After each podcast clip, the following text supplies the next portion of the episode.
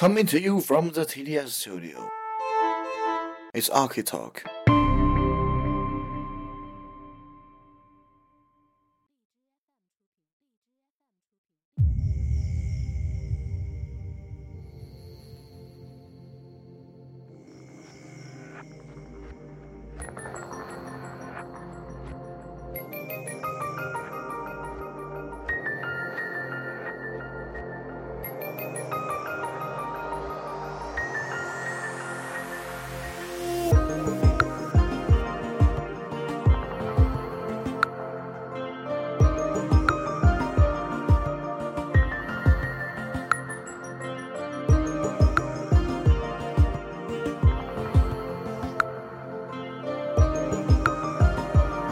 Welcome to Architalk，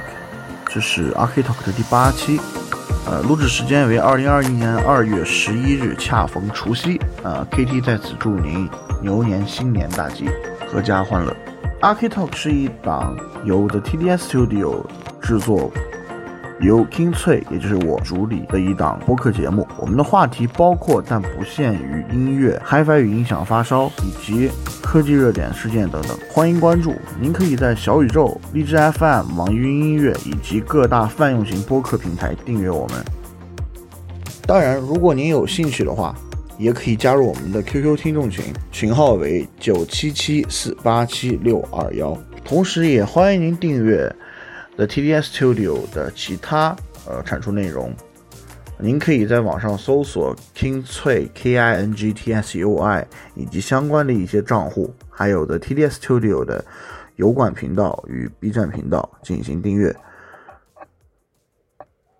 好，本期也就是我们的第八期，主要是来聊一聊创作者、受众以及平台之间的关系。呃，这件事情应该是从最近的一个比较热门的网络事件来说起，也就是哔哩哔哩啊，B 站动画区的头牌 UP 主 Lex Burner 被 B 站封禁这件事情说起。呃，虽然说呃，KT 我本人对于这件事情的后续发展的这个走向。感觉到非常的迷啊，就是非常的吃惊。但是，呃，我们只是将这件事情作为一个影子来聊我们今天的话题，而不是要深究这个事情。呃，先简单说一说这件事情，主要是来源于 B 站上了一个番啊，就是动动画。叫做《无职转生》，《无职转生》是一个怎样的动画？简单来说，它是属于就根据它标题，你也能大概知道，它是一个基于重生的这么一个主题的动画。重生之前的话呢，这个呃男主是一个非常按照现在的一个词来说是废宅的这样的一个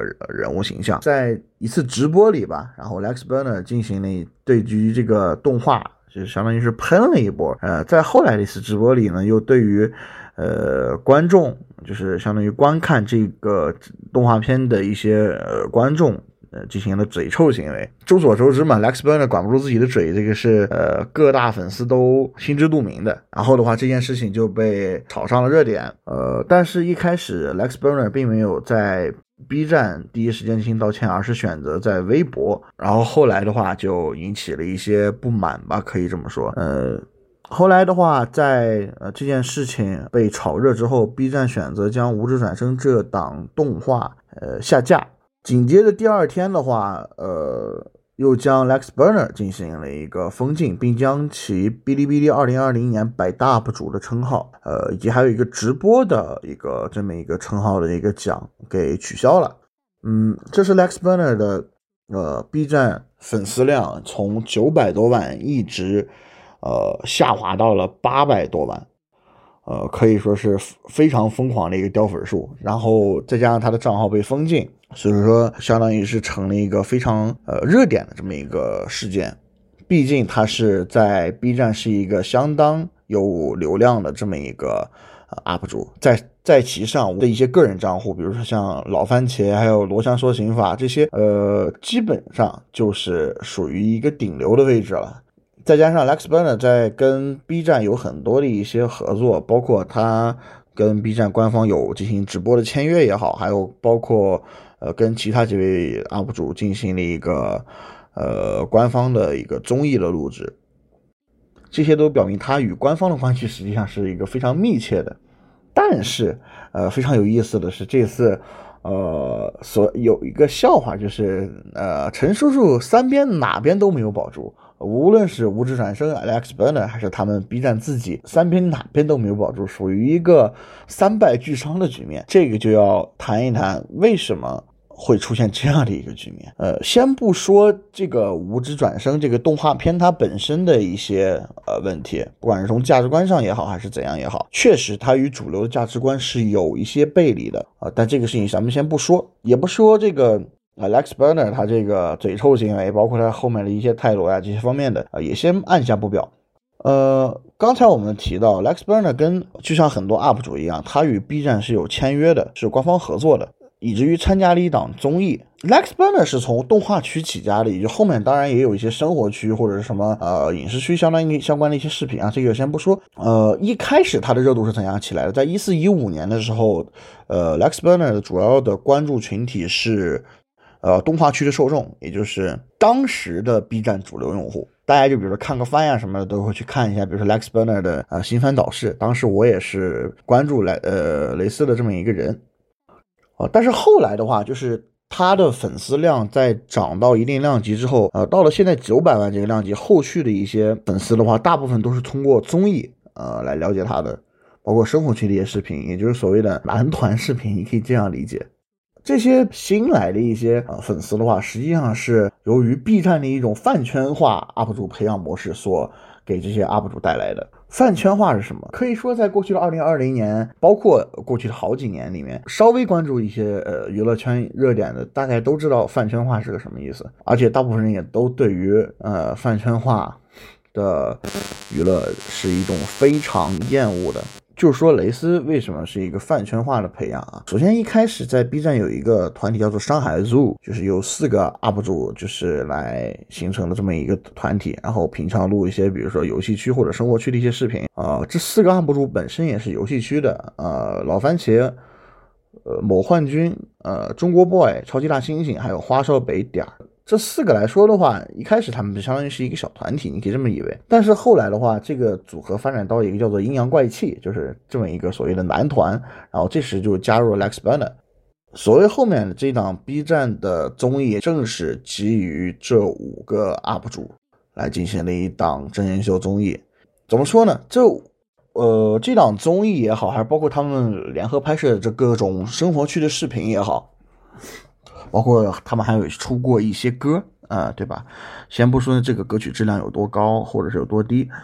呃，就这个行为来说的话，是给他们来说是相当于是拉了一大波的粉丝，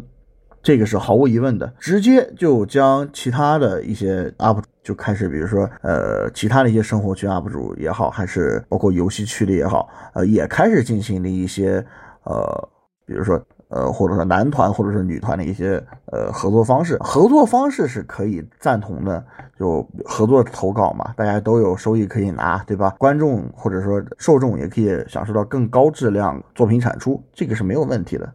但是他们新来的这些关注者不是属于原来这个分区的，这一方面虽然给他们带来了名气，但一另一方面也相当于稀释了原来的粉丝群体。稀释原来粉丝群体带来最大的问题就是，创作者就会混淆掉自己应该做怎样的视频来取悦自己的观众。呃，创作者想要自己把自己的名气提上去，无非就是。高质量的产出，但是如果当你的呃关注群体原先都是游戏圈的时候，那么你作为一个游戏圈的 UP 主，那么你只需要高质量产出游戏视频就没有问题了。但是当你的粉丝达到了，比如说游戏圈的群体和生活圈的群体是二比一的时候，那么你会选择继续百分之百的更新游戏类视频吗？我相信任何一个创作者对此都是心知肚明啊，他不会，肯定会相对于生活区会有所偏向，但是。忽视了一点，嗯，你可以创作新的内容，这个是没有问题的。其实你为了去迎合一些新来的受众，你的内容也会相应做些改变，迎合了他们的口味，那么就相当于你肯定要去丢掉一部分哦原有的受众，这个是非常正常的一个现呃现象。所以呃，创作者与受众之间的关系，我觉得应该就像我之前在一个知乎答案里面所说的一样，就比如像。B 站的这种呃一键三连也好，还是像比如说像知乎的赞同，这是一种呃受众对于你产出内容的认可。比如说给你点一个关注吧，这个是意味着他对于你所产出的内容价值的一种长期的支持，而不是对于你创作者本身的一种无脑爱好。一个不同领域的创作者在创作一个新的领域的呃内容的时候，能够获得到更多的一键三连，能够获得更多的认可。那说明他找对路子了，这个是没有问题的。但是如果呃你去一味的迎合，一味的去呃适应新的不同观众的口味，那么你最终将会丢掉你的内核，你不知道最后该创作怎样的内容了。而新来的关注者往往是关注你时间相对较短的，他对于你所长期以来产出的内容并不十分关注，他只关心你，比如说新的一些。话题就拿阴阳怪气这个组合所做出的一些内容来说，新来的一些受众是对于他们的综艺，也就所谓的男团内容的一些呃支持，而不是对于他们呃在之前的比如说游戏区啊，呃或者怎样做出的一些内容呃特别感兴趣。这一点就导致呃自己的粉丝群体反而会成为一个饭圈化的表现。这个实际上与平台的一种造星的行为是离不开的。呃，B 站造星运动无非就是为了商业化嘛，对吧？它一开始是一个小众平台，任何平台一开始都是一个小众平台，想要盈利就必须商业化，就必须扩大受众，这个是没有办法的。知乎它现在目前走的是一个让各种大 V 去带货这样子，但是实际上效果，嗯，在知乎的各位都能看得到，其实是效果相当一般。这个与知乎的一种形态有关系，大家对于不同内容的显示是一种呃平等的机会均等的。就比如说我去写写一个这个方面的内容，写另一方面的内容，它显示的机会是均等的。大家更加关注的是内容本体，而不是你这个答主本人。毕竟。再怎样更改，知乎最本质的一问一答的形式是不会更改的，它是一个问答型社区。而 B 站呢？B 站它是一个一开始是一个呃基于二次元群体的一个视频网弹幕视频网站，而现在它要做中国的油管，而做中国的油管的话，就就必须代表着它得有一就平台有自主产出内容的一定能力。他可能比如会做像现在的 Disney Plus 或者是 Netflix 这样子，那他所要产出内容，他所所能依靠的资源就是什么？他所能依靠的就是他自己这些头部 UP 主。所以，一方面自己的 UP 主这面现成的资源这么多，那为什么不用呢？那么 UP 主为了自己的，比如说一些利益也好，还是怎样的，呃，喜好也好，去参加这个与平台进行一些签约合作，那么做出的内容来说的话，肯定是为了。面向大众，而不只是呃他原先的那些关注者群体，这就会形成一种对于自己原先关注者群体的一种冲淡。另外一种，你所谓的要进行造星运动的话，就是引入外来资源，比如说之前在某个平台上，呃，现在被引入到 B 站的冯提莫，你说他严格算来也算一个 UP 主吗？我觉得并不算，他只是算一个直播的一个这样的一个播主。但是仍然被给予了百大 UP 主的称号，这个就可以看出来，B 站的这一次今年，尤其是今年的百大 UP 主，嗯，是十分商业化的。你可以从这个百大 UP 主里看出来，也有人做过一些呃数据统计啊，可视化的数据统计在 B 站上面，你可以看到很多呃，除去机构号以外，一百名以内的很多 UP 主是并没有在内的啊。就比如说像华东兄弟啊，像。比如说，呃，王刚他们是与西瓜视频啊也好，还是其其他平台也好，有是有签约的，呃，那么作为一个避嫌也好，还是怎样也好，好，你不去入选这个名单，那么对于嗯 B 站的这个角度上来说是可以的，没有问题，呃，但是有很多他是就。比如说，没有参与高能联盟也好，还是 B 站商相对来说商业合作较少的一些 UP 主，但是仍然排名相对靠前的，呃，他仍然是没有进入这个名单的。反而是一些呃与 B 站商业合作相对密切，在大众传播大众传播度上呃不那么好的 UP 主，他会被选入这个名单里。这也是这次呃2020年度百大名单饱受批评的一个原因。所以百大名单它的评选标准，也就是依据，它到底是根据你产出内容的优劣，还是它能产生的商业热度以及商业价值的高低，亦或是创作者对于平台的忠诚度呢？首先，第一个，对于平台的忠诚度这一点可以完全被纳入进去。就像刚才举的例子，像华农兄弟也好，还是美食作家王刚也好，他们是呃与其他平台有签约，即使你在 B 站有高关注度、高热度，呃，甚至能够带来非常高的商业价值，对吧？但是嗯，没有能够入选。好，那么这肯定是其中的一个参考标准。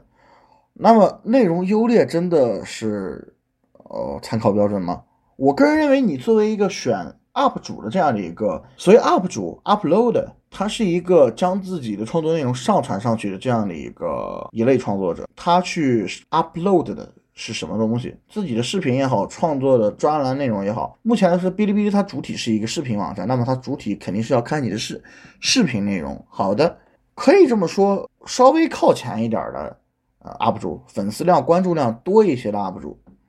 他的内容。总体的水平肯定是不会太低的，也不会太水的。可能各个领域各有专精吧。比如说，呃，有一些领域的这个视频，它制作起来相对难度要低一些；有些它就相对要高一些。比如像呃影视飓风，或者像比如说像特效小哥他们这些，呃做的一些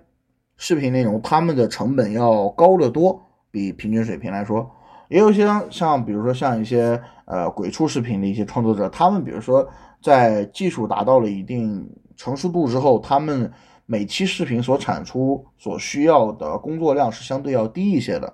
或者说所需要付出的商业成本是相对可以变低的。这个无所谓，这个并不影响它所产出的内容是优是劣。总体来说，热度高一点的，它的优内容的优劣程度都是差不多的，不可能会有特别差的啊，否则也不会获得那么大的关注嘛，对吧？毕竟你达到这个量级了，涨粉靠买粉这是不太可能的。这个大家都是知道的，那么无非就是还剩一项商业热度，以及对于平台的这种商业合作关系。嗯，我想举一个呃，我个人特别喜欢的一个数码频道吧，呃，就是 Test V。嗯，这次的榜单里面，所谓就是科技数码这一块的这个 UP 主获得百大的，呃，我印象中是只有科技美学、装机员、呃，影视飓风。那无非就是这些，像往常的话，像去年的话，还包括有极客湾，呃，但今年极客湾完全没有出现。尽管他们做出了一个，就是骁龙八八八，当时直接发布进行了一个扒皮，非常有价值的这样的一个内容，而且整体的内容热度也完全不低。但是，嗯，好吧，没有入选。至于 Zilla 或者是比如说爱否科技，他们是已经完全独立成一个。平台他们完全不依靠 B 站进行运作，好，那么你不给他们完全可以的，或者说他们的视频热度也不完全都在 B 站，更多的可能是他们自己的一些网站平台也好，还是微博、微信或者是其他的也好。科技美学是从呃创立之初就呃各个平台到处打，虽然说最后呃在。那言停摆了一段时间之后，基本是就定在 B 站了。当然，他的直播是在其他平台，就是另一说。所以说，呃，再加上长久以来一直能累积下来的高关注量，那么他获得这个百大，我觉得是，呃，我个人觉得是没有什么争议的。而且目前也算得上是，呃，B 站数码圈的顶流，这个是毫无争议的。三百多万的关注，我记得没有记错的话，装机员在这里也先按下不表。但是为什么呃具有两百多万关注的 Test V 没有能够拿到呢？而且是连续三年都没有拿到呢？为什么可能？就是像呃这种与 B 站的盈利模式相背离的一些 UP 主，即使他热度高，但是 B 站也会将他们排除在一些商业合作也好，还是像这种百大的评选也好，把他们呃全部都。抛在外面，Test V 的盈利模式是靠自己在自己的啊淘宝店，现在是天猫店了啊，脚脚流口水，脚脚脚流口水，天猫旗舰店来进行卖零食，啊，包括像火锅底料啊这些的来进行盈利，这个肯定不是 B 站所鼓励的一个。呃，盈利方式，B 站它肯定是想让你，比如说你来跟我们来签约，然后我们来做一些广告，对吧？比如说，或者是哎，对，为我们平台做一些宣传嘛。但是你可以在 Test V 的频道上，你很少能够看到为 B 站做宣传的内容。有一个两个视频可能是有的，但是绝大部分内容是你可以看不到任何广告啊，当然与给自己打的那些创业广告那是另一回事儿哈。那么他没有获得百大，我觉得这是一个相当重要的原因。从这个事情就可以看出来，呃，事实上，呃，就无论是选百大也好，还是选什么其他的也好，平台更加所看重的都是你，呃，能否为它带来更好的商业价值。就尤其是当你的内容热度、内容质量都已经达到了一个相当高的水平以后，它更加看重的都是，呃，你能否给平台带来更高的利益。但是往往缺失的一个事情啊，就是平台在那里作为一个创作者产出内容的集合地也好，还是怎样也好，它对于创作者的引导作用还有帮助，其实是太少了。呃，无论是 B 站也好，还是知乎也好，还是什么其他的平台也好，我一直在思考一个问题，呃，就是创作平台对于创作者的引导作用应该体现在哪里？这类媒体平台，它与之前的不管是论坛也好，还是怎样样，它是不一样的。它与创作者应该是一种相辅相成的关系。比如说，平台给予创作者一定的引导，或者是流量倾斜，然后创作者创出创作出更好的视频，来为这个平台帮助这个平台来提升一个高度。呃，在当年哔哩哔哩去纳斯达克敲钟的时候，是请了好几位 UP 主的，对吧？包括雷斯当时也在嘛，对吧？包括当时呃要进行一个 IPO 的时候，呃也是举了相当几个 UP 主的例子，然后来证明自己的商业价值。当时还有王老菊什么的，对吧？王王老菊这也没有，对吧？怕上怕上火爆王老菊这个 UP 主这次也没有被入选百大，虽然说他在去年的百大中出现了，这个事情先放到一边。正像我刚才说的，平台应该对于创作者有所引导，而我们。实际上，打开这些网站的创作者中心，让我们来实际来看一看。我现在正在打开的就是哔哩哔哩的创作中心，主要有这么几项：内容管理、数据中心、粉丝管理、互动管理、收益管理。这是第一部分，主要是一些数据的集合啊，你你可以直观的了解到你的关注量也好，你的视视频专栏的这些阅读播放量也好，还有你的评论数据，包括你的弹幕数、点赞数、分享数这些。啊，以及你能看到你的一些收益。所谓收益，在嗯 B 站的话是主要都是来自于创作激励和打赏。打赏在这边，呃，哔哩哔哩是叫做充电计划，呃，需要一定的资格才能够开启。同样，你的创作激励需要你的创作力或者是影响力大于等于五十五，且信用分大于等于八十分的情况下才能够呃开启。某种意义上来说，你可以说，哎，比如说从一个外人的外人的角度上来说，这是，哎，你看，这就是平台在对你进行引导啊，它以一个创作激励的方式来引导你创作出更好的内容。呃，然而并不是这样的，就是呃，新人起步非常的难，而啊，老的 UP 主，也就是已经打出名堂的 UP 主，收益非常容易。呃，这是就造成造成了这样的一种局面。你可以说，你有一个内容，你你有一个视频作为一个爆点了吧？你突然有了非常高的播放量。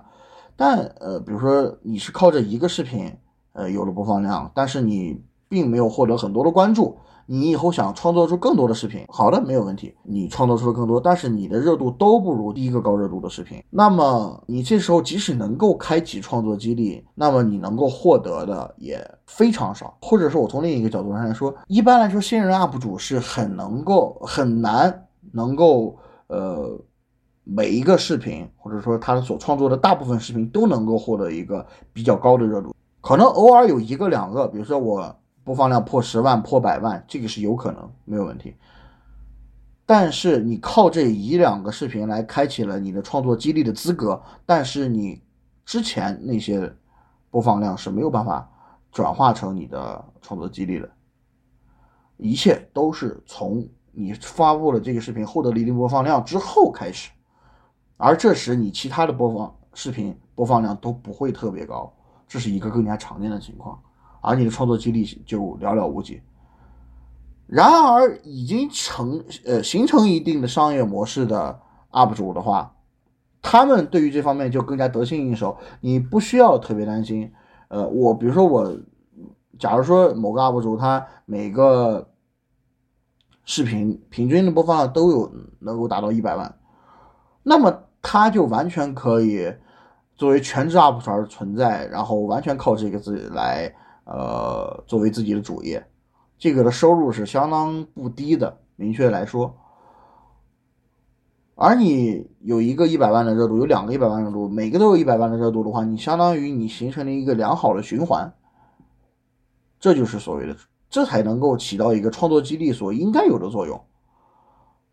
而在这个有门槛的创作激励的情况下，对于新人来说是相当不友好的，呃，这是另一方面，呃，然后让，我们来再来看创作中心的第二部分，也就是所谓的引导部分。哦，主要是分为创作成长、创作权益、创作实验室以及创作设置这么几个部分。创作设置不用说，这就是一些，比如说水印的添加啊，这个就不说了。呃，来说创作成长，创作成长主要是一些呃与任务成就和创作学院相关的东西，包括星星计划。星星计划这个相当常见，比如说一些你可以在一些 UP 主的片头里看到星星计划的一些标志，就是参加的这个活动，它可以帮你涨热度。呃，主要是创要看的是这个创作学院。创作学院里包含了一些这样的内容，它就是一些 UP 主对于一些自己呃经验的一些分享，包括一些自己的设备的呃采购单也好，包括一些呃你怎样能够做出高质量视频，相当于一个教程。但是这个教程你能够作为一个新人来说，你能完全的复刻吗？不可能。而即使你复刻了这一切的东西，你没有他所谓的创意，你也是不能够。做出很好的视频的，就算你有创意，就算你有设备，但是怎样平台能够在下一步进一步的来引导你把这个热度做上来？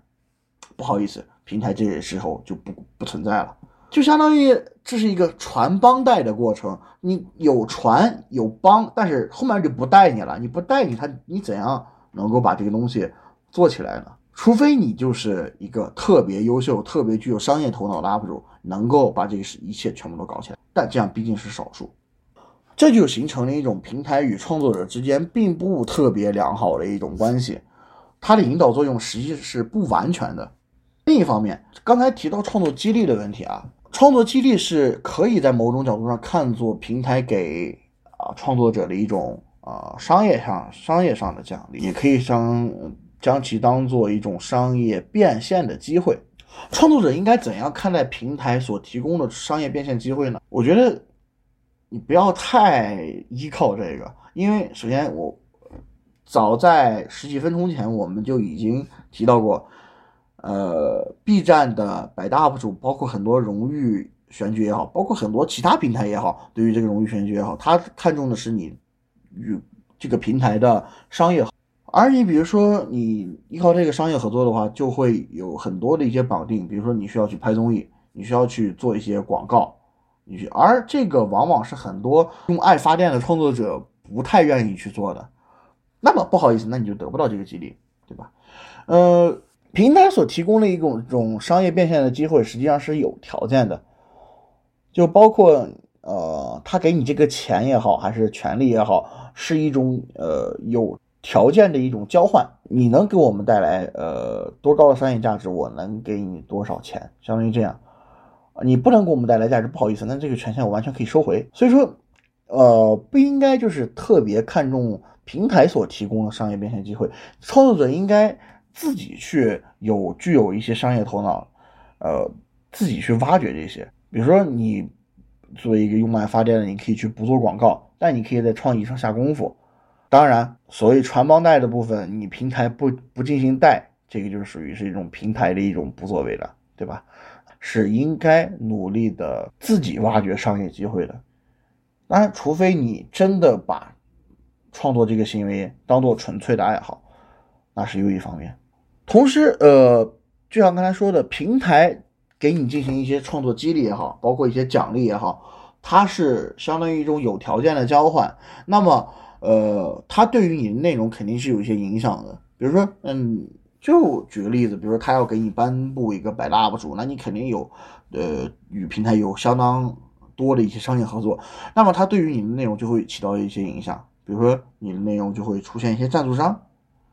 对吧？是的，你可以从中拿到相当不错的收益，帮助对于你的内容说不定也有帮助。但是，就使你创作的呃本质就有了变化。那么这个本质的变创作的本质有了变化的时候，它对于你内容会不会起到一些影响呢？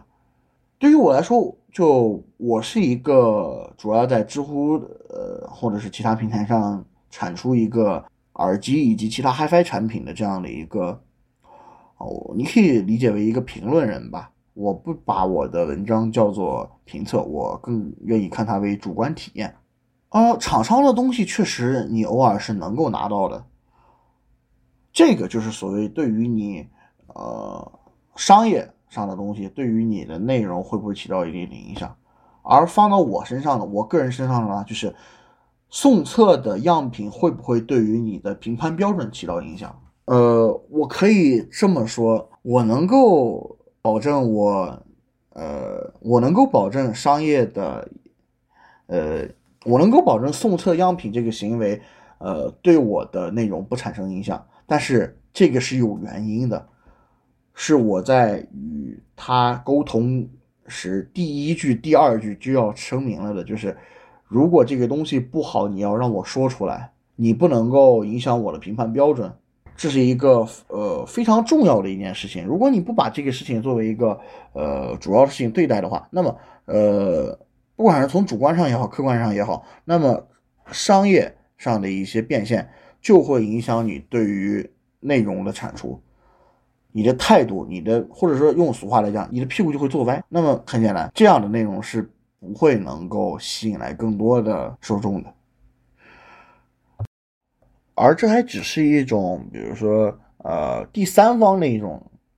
对于第三方的资本对于你内容的影响，平台对于你内容的影响，更多的则是他对于你的一种间接干涉。比如说，哎，你帮我去做一个这样的一个广告吧，他可能不会说我要干涉你的内容做成怎么样，或者是干干涉你这次内容的话题，但是你就要去绞尽脑汁去怎样考虑怎样把这个。呃，硬广也好，还是软广也好，植入到你的内容中，那么这个或多或少都会对你内容产生影响的。呃，在我个人看来，呃，创作者应该与啊不同的平台啊都要建立一种分别独立而又互相依靠的关系。确实，你需要这些呃平台来帮助你把这个内容来推广出去，这个是没有问题的。但是你必须与这个平台相互独立，相互绑定的话，就会导致你完全。没有办法脱离这个平台，就很简单的例子。现在，呃，不管是从任何角度也好，你对于这个 Lex Burner 这个 UP 主怎样评价也好，目前来说，它与 B 站的高度绑定，就导致他目前任何内容他发不出来，啊，对吧？这是一个现实。呃，所以说，就用俗话来讲，不能在一棵树上吊死。如果一个创作者深度与某个平台进行进行了绑定，那么我觉得。除非你对这个平台有相当高的信心，它能够对于你的内容有一有高度的推广，对于你的产出是有益的，那么啊，那你去做这个实际上是可以的。如若非如此，那么就不应该对于平台具有一个高度的依赖性。哦，这个还可以举另外一个例子，就是在网易云音乐的创作者中心，你可以看到这样的一个。呃，协议也包括你某次每次去提交你的歌曲也好，还是电台节目也好，他会问你你是要是否需要签约一个呃协议，就是一个授权协议，是分为三种：独家、呃非独家、呃两年、非独家三年。如果你选择独家授权的话，那么这个规定年限内你只能上传到这个平台，也就相当于你对于网易云音乐这个平台进行了一种高度的绑定。那么，除非你对于这个平台对你歌曲的推广有特别高的信心。那么我觉得这个都是一个选择，呃，独家授权这个行为都是一种特别不理智的选择。呃，算反正我每次都是选择非独家三年啊，这个，嗯，不同的平台，毕竟没有一个平台是能够在一个领域完全垄断的。那么选择不同的平台来进行一个投稿或者上传的话，对于自己的内容推广，可能。不像，呃，与一个平台深度绑定能够带来的利益那么大，但是，呃，这是一种最保险的行为，这是我个人的一种看法。呃，这也是我所一直，呃，认为的创作者与平台所应该有的一种良性的关系。而且，平台作为一个，呃，独立的一种机构，它不应该去，呃。呃，最后一个问题就是，呃，最后一一个大块的问题，则是创作者与产出内容的价值，呃，还有与受众之间的关系。嗯，最一开始我们提到，呃，Lex Burner 还有其他的一些 UP 主，呃，相当于他对于后期的一些关注者，他们之间的关系是一种，呃，明星与粉丝之间的这样的一种关系，而这样的一种关系对于创作者创作内容来说是不利的，呃，创作者应该与受众应之间应该是怎样的一个关系，就是受众不应该是创作者的粉丝，你不能说你是你。呃，要对于这个创作者有怎样的怎样的个人崇拜，我觉得这样是一种特别不利于产出内容的一种方式，只会于对于，呃，这反倒是一种精神上的一种，你可以作为呃理解为一种精神上的 PUA 啊，这样子来想，呃，创一旦你的粉丝构成或者说你的受众构成，呃。形成了一种饭圈化的趋势，那么创作者应该是警惕的，而不是因为把这一种呃当做一个洋洋自得，就是哎呀，看我的呃粉丝质量特别高，你看大家都喜欢我的每一个作品，哎呀特别好，我觉得这是反倒是应该是一种警惕的，是反倒是应该让你警惕的一种态势，呃，因为呃水能载舟，亦能覆舟，呃饭圈化，饭圈化。作为一个 fan，也就是作为一个粉丝也好，都是不理智的。在这个环境中，他都是不理智的。你无法去判定他能够对于，呃，你创作者能够做出怎样的行为，这点是非常重要的。所以说，呃，创作者与受众之间的关系就是一个，也是就像平台一样，应该是分别独立的。受众对于你的内容保持认可，但是对于你这个人来说。他不了解你是怎样的一个人，也就不形成一个，呃，个人崇不应该形成一种个人崇拜的一种关系。任何鼓励也好，关注也好，应该是对于内容的认可。这也是为什么我我每次在写文章也好，还是什么也好，我都会把 The TDS Studio 作为一个呃优先来标明的一个东西，包括我每次文章最后都会写 KT。From the TDS Studio，我更愿意把我个人的一种，不管是呃我个人的一种标志性也好，还是怎样也好，把这个文章在文章还是其他内容中去除掉。我更愿意大家就比如说呃去集中在创作的内容本身。你看完这篇文章好那就可以了，你对他认可那你就点个赞，不认可那就拉倒，拉踩都没有问题的。呃，你是对于内容，而不是对于我个人来搞。而一旦把这个事情上升到对创作创作者的一种看法的话，那么就很容易引起引起争议。那么一切行为都会呃，要么上升到个人崇拜，要么就会一路下到呃人身攻击上。那么这是一种非常不健康的行为，我个人。呃，创作者呃，在一个平台上呃所展现的时候，他是有一定人设的，但是这个人设与内容的相关性应该尽量撇清关系，除非你是你就是内容本身。那么，我觉得这个内容应该是与你的创作者完全是一个呈现一种相关，但是又不完全贴合的这样一个关系，也就是所谓的弱相关。这样的话，才能够对于你这个内容也好也好，还是对于你的呃创作者本身也好，是一个更加健康的一种呃关系。呃，再者说，就是创作者作为一个呃创作主体来说，他没有从自己的写作角度上也好，还是创作角度上也好，没有真正的客观独立第三方这样一种说法。呃，确实你在创作内容的时候。是没有办法的，是必须是肯定是要带入自己的一些感情。你不是机器人，你不可能把自己的呃主观感情也好，还是怎样也好，完全的抛在内。就像你说话肯定或多或少会带有口音，呃，你毕竟不是播音员，对吧？或者说，比如说，呃，我比如说我写这呃描述某款耳机的时候，呃，比如说就可能会提到一些关于 EXK 就 Sony EX 一千这个条耳塞的一些特质，那么我可能会。就会有赞扬，因为我喜欢这个东西。那么主观感情肯定是不可避免的要存在的，除非你只是展现一个数据，而不对它进行任何解读，那是有一种，对吧？但那个是你的产出内容吗？我不觉得，那只是一种客观的测量而已。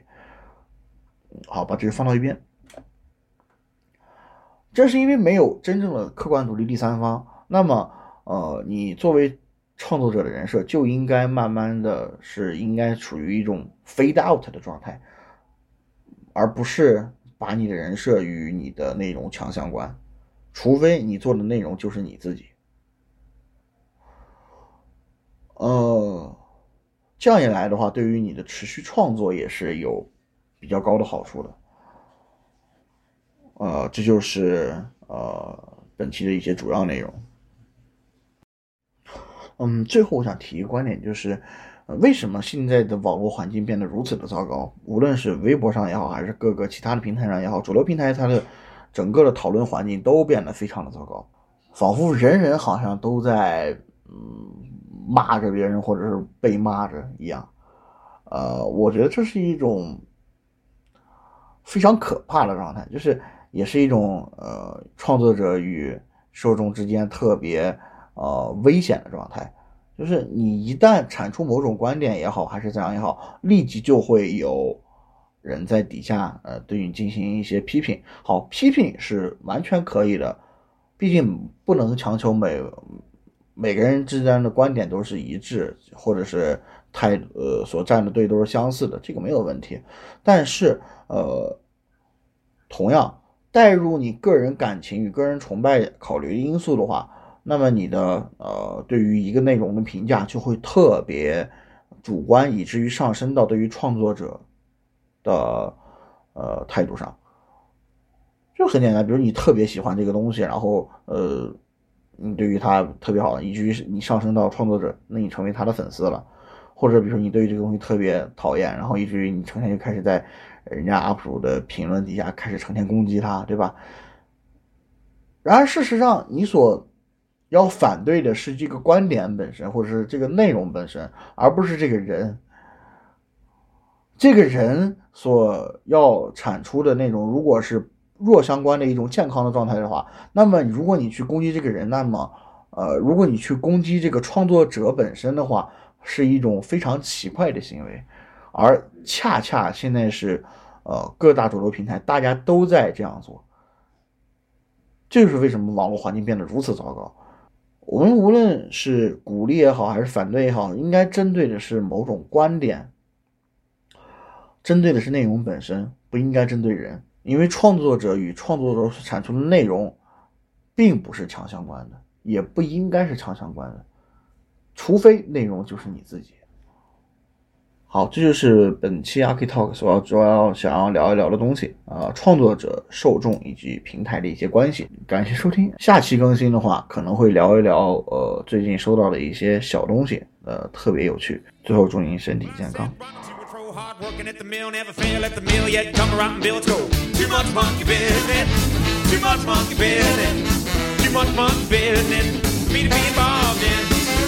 Talking to me, try to run me up creeks. You can buy gold time, you can pay me next week. Go. Too much monkey business, too much monkey business, too much monkey business for me to be involved in. It's one about my wife. Blonde head, good looking, trying to get me hooked on me to marry, get a home, settle down, write a book, let's go. Too much monkey business, too much monkey business, too much monkey business for me to be involved in. Same thing every day and getting up and go to school. Don't need me complaining my objections over rules. Go. Too much monkey business. Too much monkey business. Too much monkey business for me to be involved in.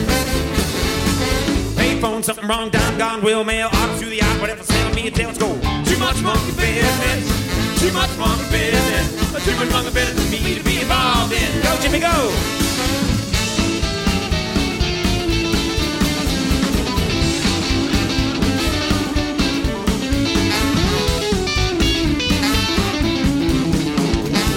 Yokohama and I've been fighting in the war. I'm a I'm a cock, I'm a cow, I'm a. Too much monkey business, too much monkey business, too much monkey business for me to be involved in. Working in the filling station, doing the ties, check the window, check the oil, check the tires, the guys go. Too much monkey business, too much monkey business, too much monkey business for me to be involved in. I said too much longer best for me to be involved in. Okay, too much longer best for me to be involved in.